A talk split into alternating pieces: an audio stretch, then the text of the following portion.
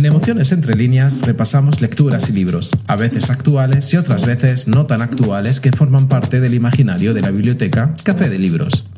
Los diferentes personajes, escritores o sus escenarios cobran vida y se establecen extrañas relaciones tendiendo puentes entre ellos sin importar el libro en el que aparecen o el escritor que le dio vida. Los libros, sus personajes y escenarios acaban tejiendo entre líneas un universo de emociones únicas, personales y a la vez globales.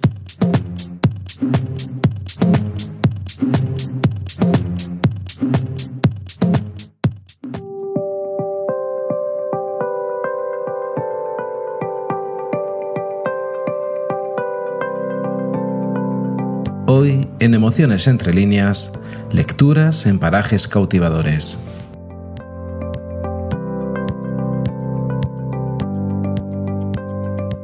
El espacio y el tiempo son dos de los temas de los que continuamente se ha ocupado la literatura, dando origen a dos tópicos existentes desde la antigüedad clásica, el paisaje ideal y el carpe diem, es decir, vivir el momento. Aunque el paisaje ideal del imaginario literario varía según la época histórica en la que nos encontramos, generalmente este suele asociarse al jardín bucólico, aquel compuesto de una serie de elementos que se repiten, Existe un prado, un bosque o un jardín con árboles que producen sombras, un agua sonora que permite venir de una fuente, un río o un arroyo, pájaros que cantan y un césped mullido. El paisaje ideal es un tópico constante en la literatura universal, ya desde la Biblia con un jardín del Edén, un paraíso terrenal anterior a la caída del ser humano. Como es lógico, una tradición tan larga, el uso y significación del paisaje ideal ha ido sufriendo variaciones, pero detrás de toda descripción de paraje idílico, además del amor a la naturaleza, está siempre el presentimiento de que existe o existió alguna vez una vida mejor, y el deseo del ser humano de alcanzarla, aunque sabe que es imposible, que es un ideal. En nuestros mundos literarios, el paisaje es el escenario en el que se ubican los personajes y en el que se desarrollan las acciones de la narración. Es una construcción que el autor le da vida a través de las palabras del narrador o de las actitudes y de los comportamientos de los personajes, convirtiéndose en un elemento esencial en la trata narrativa. Por todo ello, en el pod del día de hoy, Lecturas en parajes cautivadores, visitaremos lecturas cuyos escenarios narrativos son lugares de ensueño, familiares, íntimos y acogedores, pero también obras en las que sus personajes se desenvuelven en lugares hostiles, inhóspitos, gélidos y oscuros.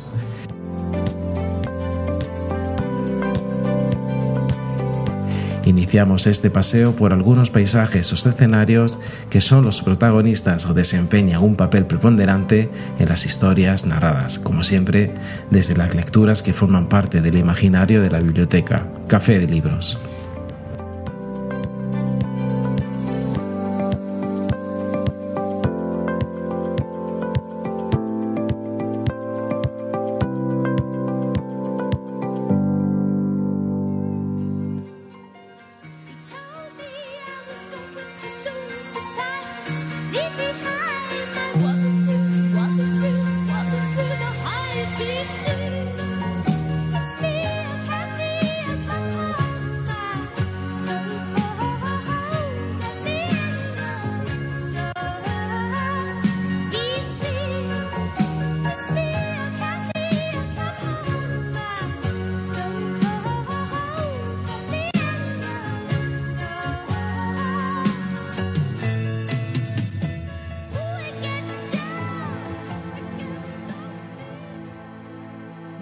Qué mejor forma de iniciar este recorrido literario al ritmo de esta pieza de finales de los años 70 de la cantautora británica Kate Bush. Ella compuso esta canción inspirada en la adaptación de la novela que hizo la cadena de televisión BBC. Nos referimos a la obra Cumbres Borrascosas de Emily Bronte.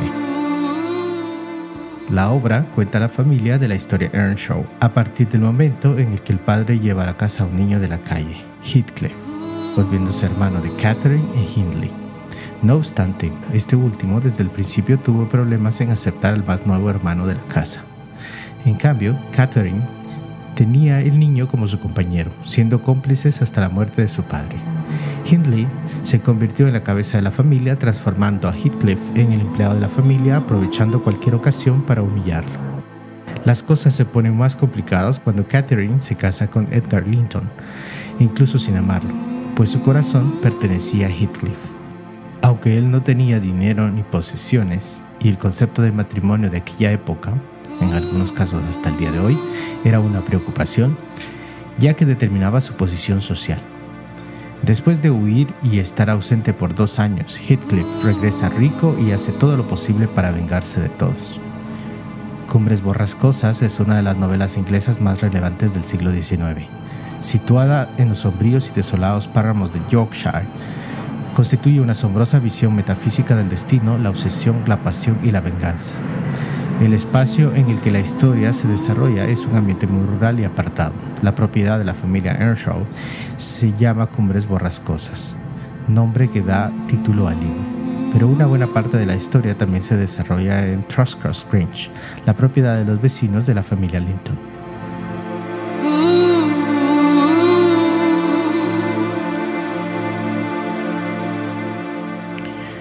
Cumbres Borrascosas es la única novela de Emily Bronte fue publicada por primera vez en 1847 bajo el seudónimo de Elizabeth. Emily fue la segunda de tres hermanas Bronte, hijas de un pastor protestante que vinieron aisladas en la casa sacerdotal de Howard. Aunque ahora se considera un clásico de la literatura inglesa, el recibimiento inicial fue tibio en el mejor de los casos. Su estructura innovadora, que suele comparar con un conjunto de muñecas de matryoshkas, desconcertó a críticos cuando apareció cuando Emily describe el paisaje que rodea Cumbres Borrascosas, su estilo propio descriptivo hace que sintamos la humedad de una mañana brumosa con llovizna y escarcha tras una noche lluviosa. Y este húmedo e invernal panorama, pero sazonado con nidos campos helados y con algún que otro cuerpo ensangretado, lo encontramos en nuestra próxima parada literaria. Abríguese porque le invitamos a sumergirse en una pequeña edad de hielo y a disfrutar de nuestra próxima gélida lectura. Soy un alma pura de una familia pura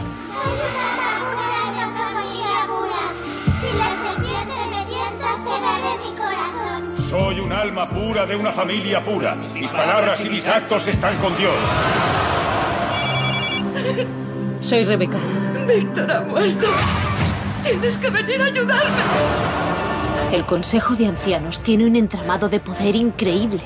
Gracias, Señor. Si te adentras en su lado oscuro, puede convertir tu vida en un infierno. Será mejor que te vayas a tu casa. Sana es inocente. ¿Por qué tiene que ser sacrificada? Dios nos juzgará a todos a su debido tiempo. No puedes confesar algo que no has hecho. Si Dios te ama, la felicidad llegará. No le tengo ningún miedo. Eso debe ser maravilloso. Quiero que vuelvas al mundo civilizado en el primer avión que haya. Ayúdame a encontrar al asesino de Víctor. La policía ya lo ha encontrado. Tú sabes que Sana es inocente.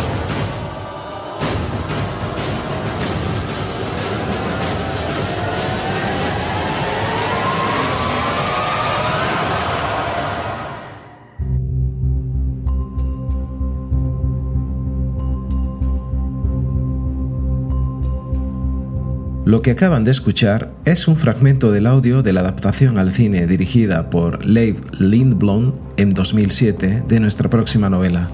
Nos referimos a la obra de Asa Larsson, Aurora Boreal. Una noche de primeros de febrero aparece en el interior de la iglesia de Kiruna el cuerpo salvajemente descuartizado de Víctor Strandegaard. Víctor se hizo famoso unos 10 años antes, cuando tenía 17, porque tras recuperarse del estado de inconsciencia en el que quedó tras un accidente de tráfico, afirmó que había estado muerto y había visto el cielo y hablado con Dios. Semejante experiencia la relata y provoca que las tres iglesias languidicentes del pueblo, con sus tres pastores, se unan en una sola congregación, la iglesia de la fuerza de nuestra fortaleza. La noticia de la muerte de Víctor obliga a Rebecca Martinson, abogada especialista en asuntos fiscales, a viajar precipitadamente desde Estocolmo a su Kiruna natal. Rebecca fue amiga de Víctor y de su hermana Sana, que se convertirá en la principal sospechosa del crimen, y estuvo muy estrechamente vinculada a ellos y como ellos perteneció a la congregación religiosa. Pero la abandonó y dejó también la ciudad para ir a la universidad.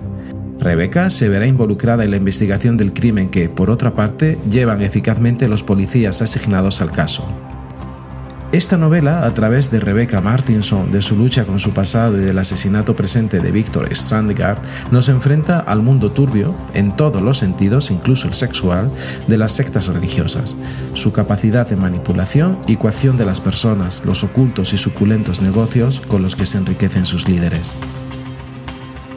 Kiruna es el escenario principal de esta novela, a muchos grados bajo cero, con gente acostumbrada a vivir húmeda y a comer albóndigas de carne de alce con cerdo. Todos en esa pequeña ciudad celebran la presencia de la aurora boreal que se retuerce como un dragón a través de la noche. Se encuentra situada en el norte de Suecia, a tan solo 145 kilómetros de distancia del Círculo Polar Ártico. Está considerada como uno de los mejores destinos para ver auroras boreales en Laponia.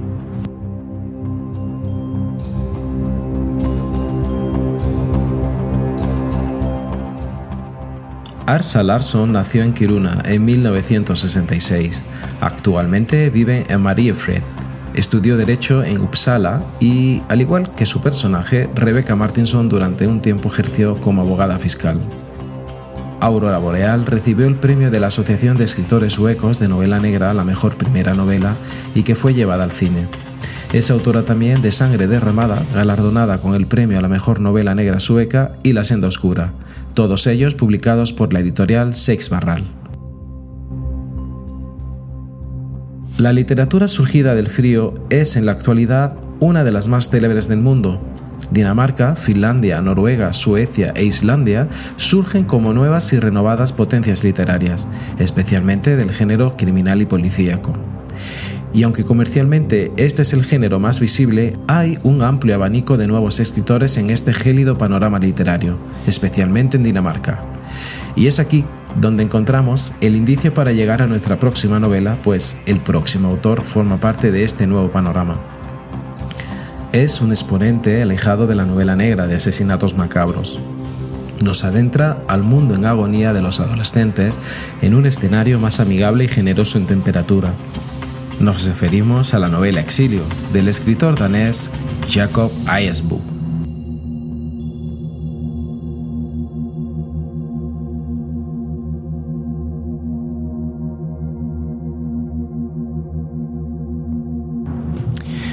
Contada desde el punto de vista de la adolescente Samantha y a lo largo de tres años de su vida, Exilio es una desgarradora novela un impresionante y fiel retrato de la época más desconcertante de la vida del ser humano y de un continente que ha perdido la esperanza. La familia de Samantha vive en Tanzania. Como tantos otros expatriados europeos, poseen un hotel, pero se dedican a negocios turbios. Ella asiste a un internado internacional, un colegio para hijos de europeos e indios africanos ricos. Aparentemente libres y privilegiados, pero vacíos en su interior, se encuentran atrapados en tierra de nadie entre el continente que reconocen y al otro que les dice que pertenece. Samantha no se sabe qué quiere, lo que va a ser de ella y su vida diaria es un espiral de descubrimiento del lado oscuro de la existencia. Esta novela tiene un estilo postmoderno, una primera persona fragmentadísima en cortos capítulos y, sobre todo, plantea el hecho de la autodestrucción de Samantha, la caída libre de la protagonista de Exilio, resulta mucho más trágica al ser también mucho más extrema. Tanzania es el escenario en el que se desarrolla la novela. Si bien es cierto que el autor no ofrece muchos detalles de los paisajes que rodean a los personajes, nos podemos imaginar la inmensidad del Serengeti, el mágico Kilimanjaro o la intensidad de las playas de Zanzíbar. De hecho, en el primer capítulo titulado Plata Azul, describe cómo la protagonista se sumerge en las aguas turquesas del Índico. La protagonista detalla, la superficie de agua se extiende a metro y medio de mí cuando me sumerjo veloz hacia el suelo marino con aletas en los pies, es de color azul plata en movimiento. Nadando de espaldas y a través de las gafas del buceo veo la cola blanca de las pequeñas olas.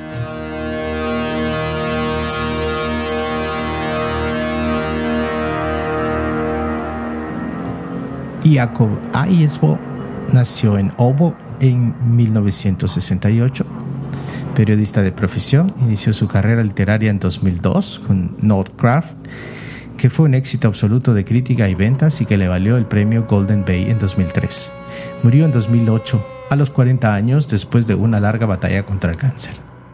Tanzania es esencialmente un país de clima ecuatorial cálido, pero entre su diversidad destaca la existencia de desiertos salinos en zonas de altas elevaciones, totalmente desprovistas de vegetación, en áreas de precipitación extremadamente baja. Y este rasgo de aridez es la pista que nos lleva al próximo enigmático paraje caracterizado por ser el más árido del planeta. El próximo escenario es una metáfora de la belleza y de la luminosidad posibles en condiciones extremas.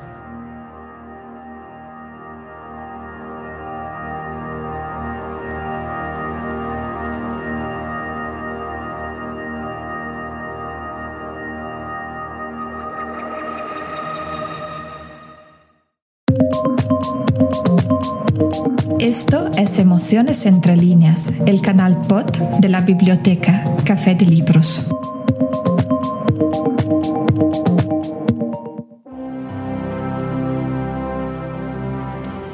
El yermo escenario al que nos referimos aparece en el relato Las Rosas de Atacama de Luis Sepúlveda, incluido en la colección de cuentos Historias Marginales en ese hermoso libro de cuentos, el escritor chileno Luis Sepúlveda comparte la experiencia de vida de un militante socialista que cultiva rosas en el desierto de Atacama.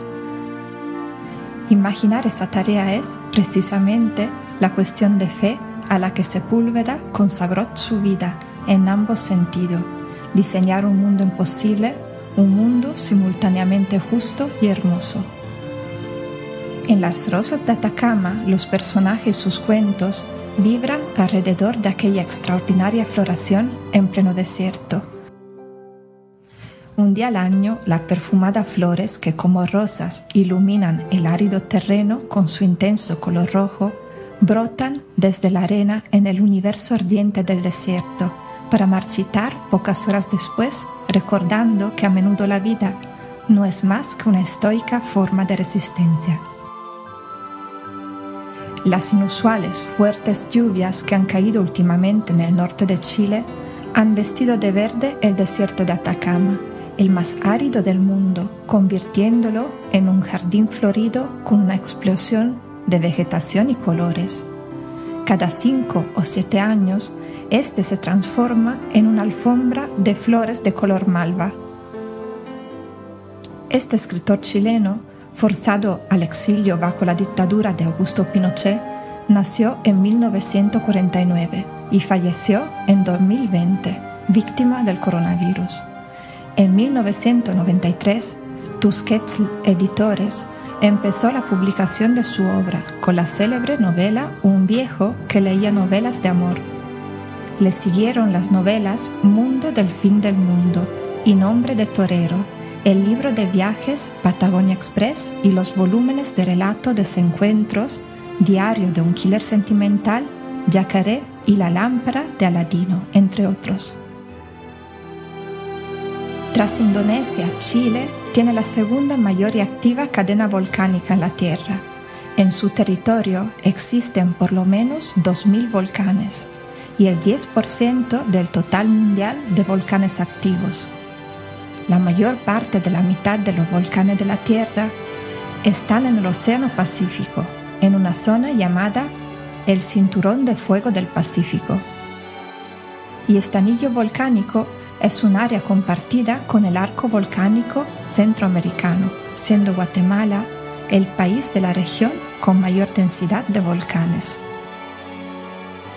Pues bien, en este panorama de aroma y flujos piroclásticos, encontramos el indicio para llegar a nuestro último paisaje narrativo, un escenario brutalmente diverso y mortalmente vulnerable.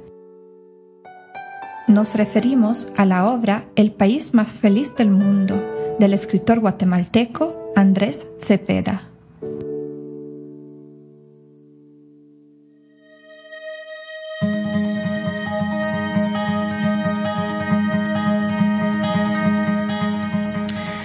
Guatemala es un rompecabezas de ideas, emociones y vivencias que aún no ha sido armado. En el país conviven formas de vida múltiples y contradictorias, expresiones laborales antiguas al lado de las otras ultramodernas, prácticas religiosas ancestrales junto a rituales exoculturizados, vidas locales, transnacionales, otras inmigrantes. Desgajado, el país vive de espaldas a sí mismo y solo se mira en los momentos de desastre o en las plásticas definiciones identitarias imaginadas por el marketing empresarial. La presente obra tiene como telón de fondo una tendencia humana más o menos nueva, la galopante desigualdad cuyo análisis es objeto de nauseabundos retorcimientos perpetrados por izquierdas tanto como por derechas sobre todo a partir de la crisis financiera mundial ocurrida en el año 2008 y el subsecuente salvataje con fondos públicos de las entidades privadas responsables del colapso. Este libro es un viaje a ras de suelo con Andrés Cepeda por Guatemala. Anécdotas, datos, reflexiones históricas y un hermoso road trip. Esta es la historia de la desigualdad insalubre vista por alguien que nació con privilegios y aprendió a cuestionarlos. Andrés Cepeda nació en 1970. Este escritor guatemalteco se autodefine como abogado de causas perdidas, cronista de acontecimientos irrelevantes, terrorista cultural, músico frustrado, comunicador en ciernes, polemista, videasta y ciudadano ejemplar, entre otras cosas peores. Es un columnista activo en medios como Plaza Pública y El Periódico.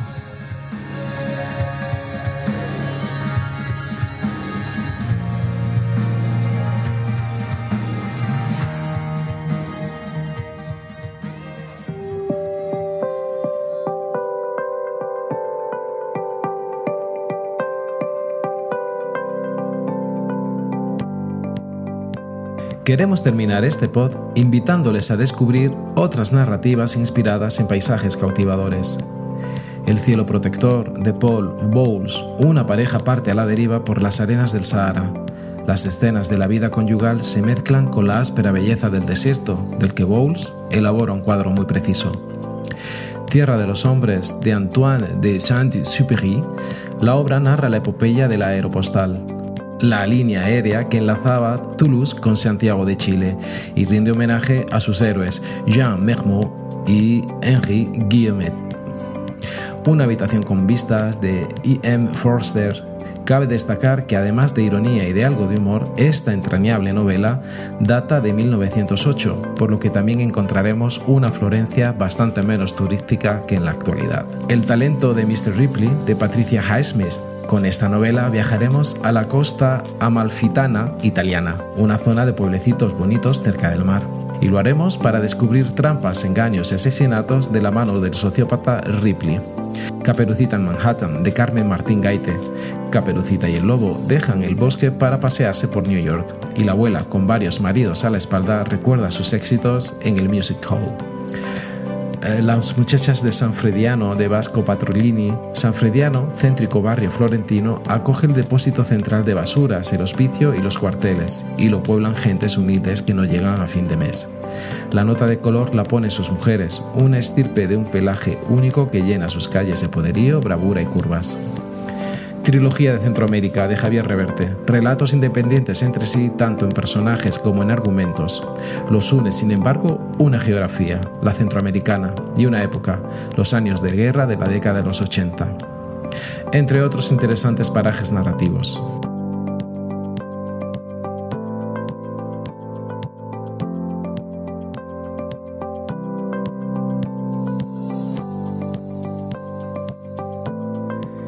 Además, también mencionaremos otras lecturas inspiradas en escenarios librescos como parajes desolados o ciudades urbanitas y cosmopolitas, tales como Desierto Solitario de Edward Abbey, publicado por Captain Swing en 2016, Desierto de Jean-Marie Gustave de Crescio, publicado por Tusquets en 2008, El alquimista de Paulo Coelho, publicado por Planeta en 2014, Delicias y Secretos de Manhattan de Olivia Hardy, publicado por Eride en 2011, Saliendo de la estación de Atocha de Ben Lerner, publicado por Mandadori en 2013, La elegancia del erizo de Muriel Barberi, publicado por Sex Parral en 2007, Historias de Nueva York de William Sidney Porter, publicado por Nordica en 2019, Book Green Folly de Paul Oster, publicado por Anagrama en 2008.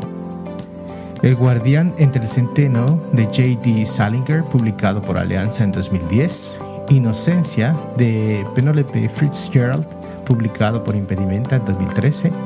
Origen de Dan Brown, publicado por Planeta en 2019. entre otras muchas narrativas desarrolladas en ciudades de ensueño y parajes cautivadores.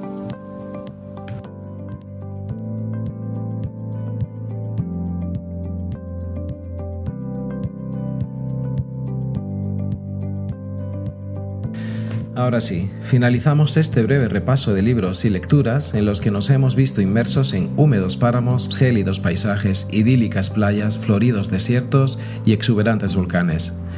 Por cierto, muchas gracias a aquellas personas que nos escuchan en Ciudad de Guatemala, Jutiapa, Quetzaltenango y Totonicapán, en Guatemala, desde Estados Unidos, concretamente en Ashburn, Virginia, Seattle, Washington, Cambridge, Massachusetts, Dallas, Texas, Columbus, Ohio, Abscon, New Jersey, Central City, Kentucky, Vallejo, California, Kingsport, Tennessee, Uniontown, Pennsylvania, Lafayette, Indiana, Gautier, Mississippi, y New York City, New York, desde Andalucía y Madrid, en España, y desde Hesse, en Alemania. Nos volvemos a encontrar en dos semanas aquí, en Emociones entre líneas, el canal pod de la biblioteca Café de Libros.